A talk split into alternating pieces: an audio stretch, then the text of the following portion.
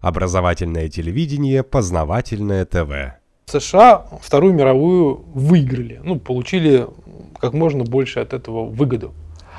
И стали державой номер один. А Советский Союз, разрушенный войной, не получивший после этого никакой помощи по плану Маршала, да, мы же не стали ничего Кстати говоря, Рузвельт обещал ему кредит на 4-6 миллиардов.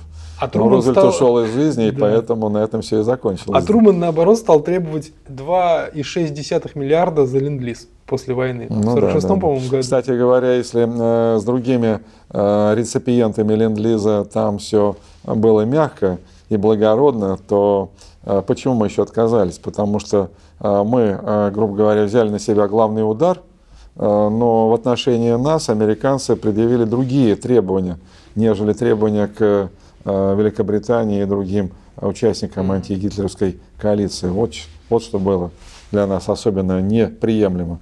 Да, действительно была такая сумма, но мы от нее отказались сразу же. И Советский Союз, разрушенный войной, понесший огромные потери, там сколько миллионов, я не буду говорить, потому что Ну, официально непонятно. сегодня 26,5 миллиардов. Ну, что-то цифра так растет, растет, все Мгм. растет. Вот. Но тем не менее, что потери были, мы знаем даже вот с- Мгм. из рассказов своих бабушек, дедушек. Да, Да, да, это, это не придумано все. С разрушенной промышленностью, с половиной разрушенной европейской части СССР, Евро- Советский Союз вдруг за короткое время становится на одинаковый уровень США. Вот почему? Это, это вот, вот экономическое чудо, опять-таки, и военное, и политическое, про которое опять как-то все молчат. Мы с вами опять возвращаемся к теме э, э, модель сталинской экономики. Дело в том, что модель сталинской экономики, она, выражаясь современным языком, была сверхконкурентоспособна. Э, Поэтому Запад явно отставал. И тут можно говорить долго, а можно очень коротко. Открываем статистику, причем даже ООНовскую статистику, можно нашу, ЦСО, СССР. Э, Изменение доли отдельных стран э, в мировом ВВП. США, Западная Европа, СССР. И мы видим, как доля СССР повышается.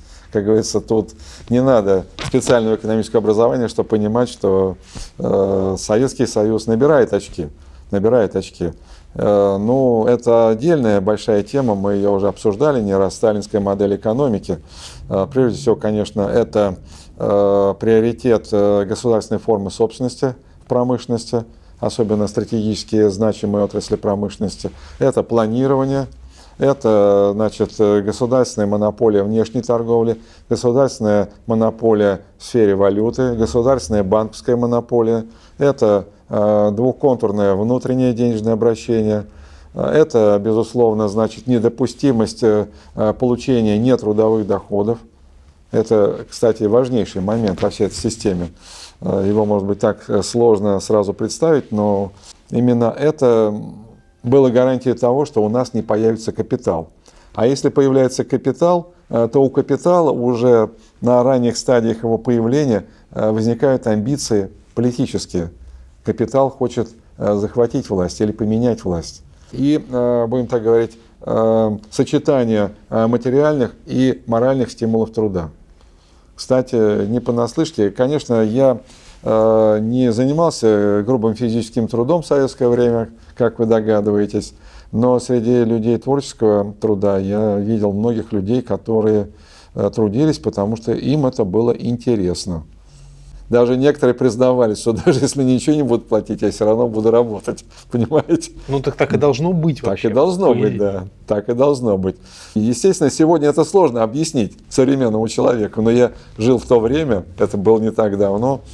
Э, Конечно, люди никогда не отказывались от хорошей зарплаты и даже иногда и требовали хорошую зарплату.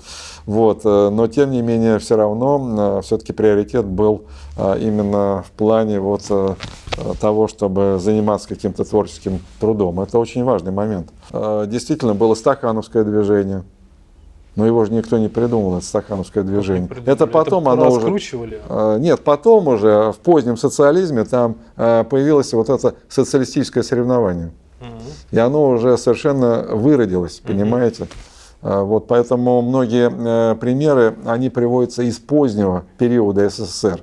А поздний период СССР это уже совершенно другая эпоха и другая модель. И она, конечно, не была а, столь конкурентоспособной, как сталинская модель экономики. Поэтому вот и мы так быстро встали на ноги. Мы действительно встали быстро на ноги, потому что в 1948 году уже было произведено первое снижение цен. А при Сталине последнее снижение происходило уже в 1953 году а, после смерти Сталина, это апрель 1953 года. Всего было 6 снижений. Но это не была какая-то показуха, знаете, как иногда а, какие-то пиар-акции устраивают потому что я видел а, информацию, госплановскую информацию, я только не понимаю, почему ее секретили, потому что там э, на этих сборниках для служебного пользования там прямо номерные эти самые, там 30 экземпляров для рассылки. Mm-hmm. Но там же динамика какая? Снижение себестоимости в промышленности. Казалось бы, это мощный пропагандистский эффект. Зачем это секретить? Это наоборот надо везде пропагандировать.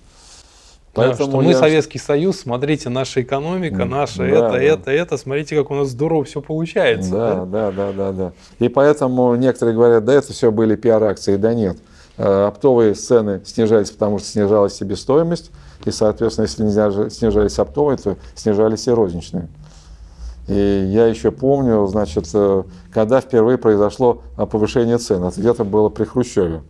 Я помню, я еще ходил в магазин, покупал сливочное масло по цене 2 рубля 90 копеек. И вот э, помню, как-то прихожу, и вдруг цена сливочного масла 3 рубля 60 копеек. Ого. Ну, это очень серьезно было в советское время, такой скачок цен, да. Вот, так что, ну, это особая такая большая тема, сталинская модель экономики. Она существовала 25-30 лет, вот, а потом уже, конечно, все пошло э, так скажем, вниз, пошло вниз. Познавательная точка ТВ. Много интересного.